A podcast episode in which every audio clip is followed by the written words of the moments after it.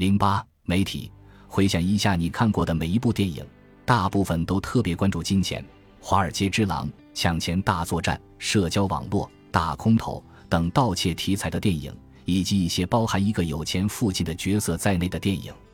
这些电影大都没有什么好结局，故事通常的寓意是钱买不来快乐，又或是我们直截了当的说吧，金钱把人变成一个贪得无厌的傻瓜。连自己的孩子放学都会忘记去接，还有些经典的角色，看看你能从你喜爱的电影里找出多少来。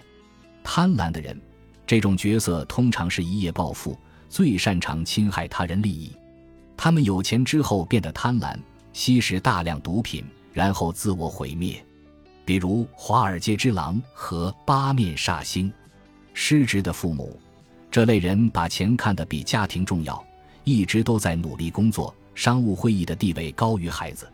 他们通常会有一个醒悟的时刻，就是当他们和孩子一起被困在某处时，他们会意识到家庭才是最重要的。从此以后，他们就专心陪伴家人了。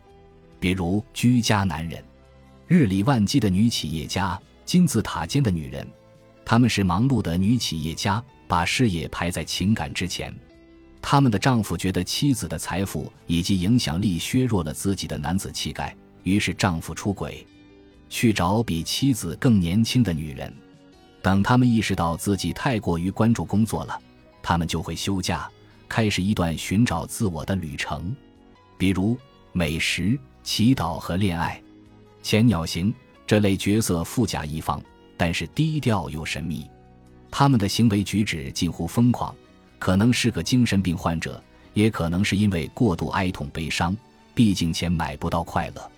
比如了不起的盖茨比、绝代艳后、诈骗大师这类角色看起来很富有，但这些钱是从哪里来的呢？他们杀人了吗？全是假钱吗？比如天才雷普利和猫鼠游戏，心碎型。一个有钱人家的女孩正被他咄咄逼人的父母强迫嫁给另一个有钱人，他父母只是一味的想要攀龙附凤。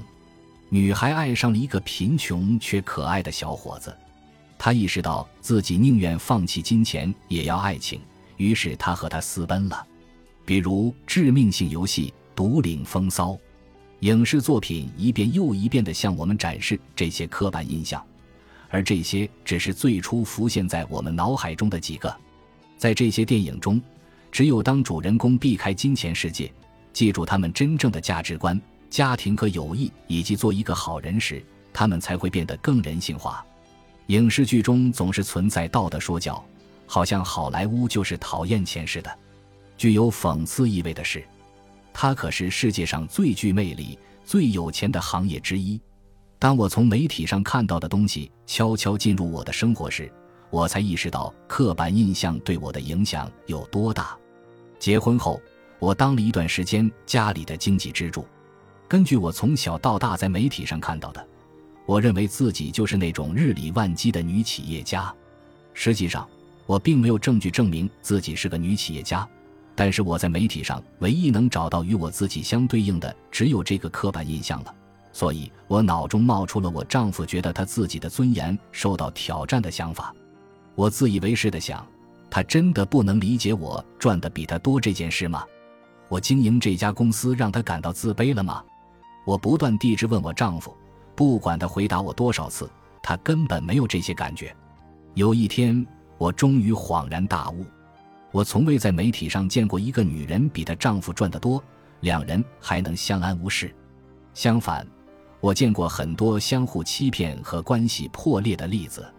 现在我知道，肯定有一些关于积极赚钱的影视节目和新闻报道，但不可否认的是，消极的作品和信息才更吸引我们的眼球。人们在这种持续性的信息影响下，沾染了某些观念，并信以为真。来挑战一下自己吧，写下一部你看过的、从积极角度看待金钱的电影名字。